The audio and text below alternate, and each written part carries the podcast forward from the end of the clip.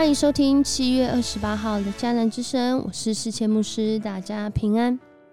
我们今天要一起来分享的是耶利米书第十章一到十六节。耶利米书第十章一到十六节，在今天的经文当中呢，在跟我们分享，到底谁能够引导我们的生命，谁又是能够赏赐我们生命、带领我们的生命要经历永恒的那一位？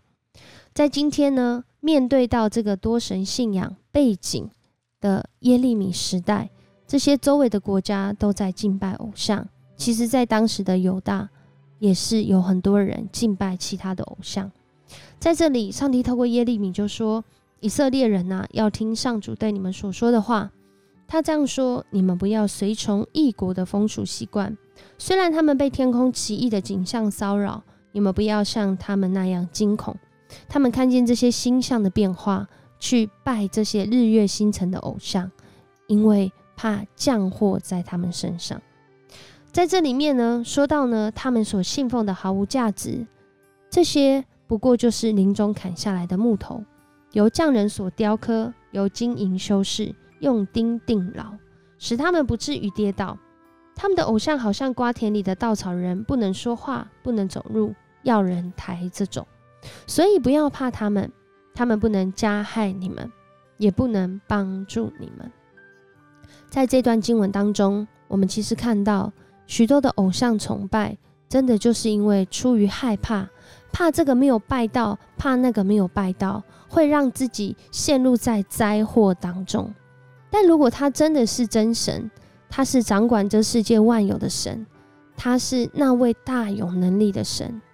他何必要跟我们这渺小的人计较那个没有拜到呢？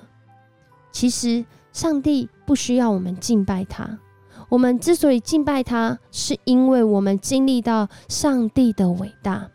在今天呢，这位经历上帝伟大的先知耶利米就在这里说道：“上主啊，没有人能跟你相比，你真伟大，你的圣名大有能力。”你是万国的君王，谁不敬畏呢？你应该要受到尊崇，因为列国的智者和这些君王，没有人比得上你。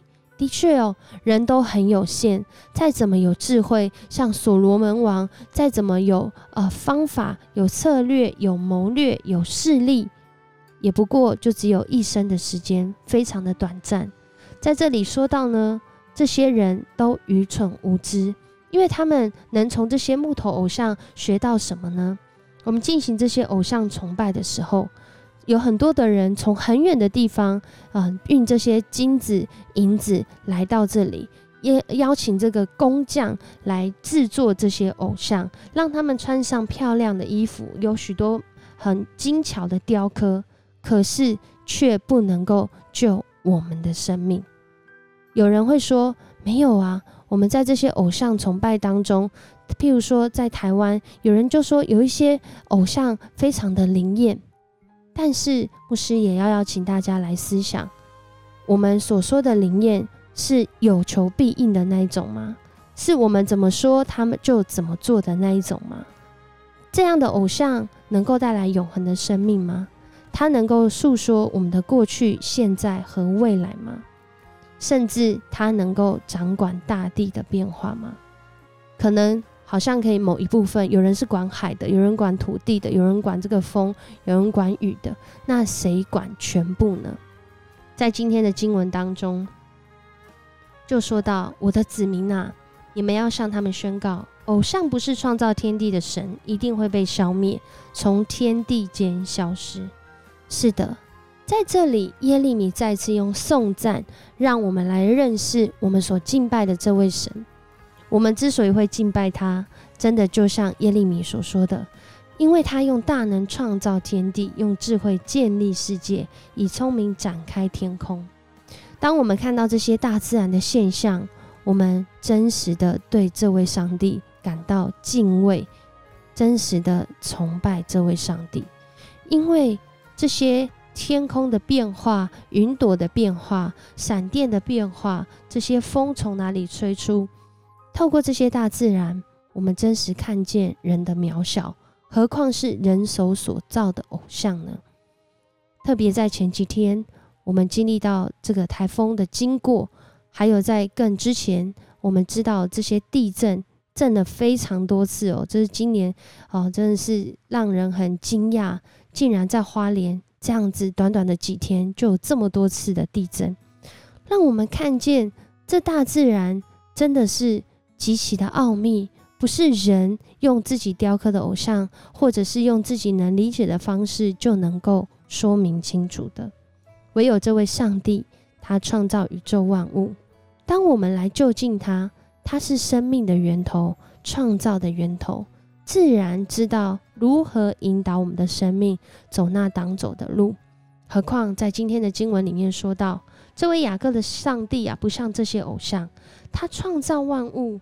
竟然还选召以色列做他自己的子民，做他的自己的子民，属于他，是他的儿女。他又要我们来管理这个大地，拣选我们这渺小的人，并且为我们陷入在罪恶感到非常心痛，要救我们脱离罪恶。这位伟大的上帝看重我们这渺小的人。并且不愿我们活在罪恶当中，要将我们救拔出来。这是上帝他对人类很特别的心意。我们看见他爱这个世界，他爱所有的人。我们真的是要再一次的来到他的面前来赞美他。这位上帝，他的名是万军的统帅，他带领我们在生命各样的境况能够打胜仗。唯有这位引领我们生命的主，才是我们真实的依靠。我们一起来祷告，爱我们的主，我们来到你的面前。主要在这疫情当中，我们或许有时候会，会问说：“我是谁？我从哪里来？我到底要往哪里去呢？”主，谢谢你，让我们看见你是我们的创造者，你定义我们的价值。你看我们为宝贵，你告诉我们，我们是从你来的，而我们所要前去的地方，是你为我们预备那永恒生命跟盼望的地方。主，谢谢你这样爱我们，你为我们预备一切，让我们不用去寻求，出于害怕去选择，而是出于相信来倚靠这位信实的上帝。应许我们成为你的子民，谢谢你的恩典。我们将祷告，奉主耶稣的名求，阿门。谢谢你收听今天的迦南之声，我是世谦牧师。如果你喜欢这个频道，请给我们五星好评。我们明天见。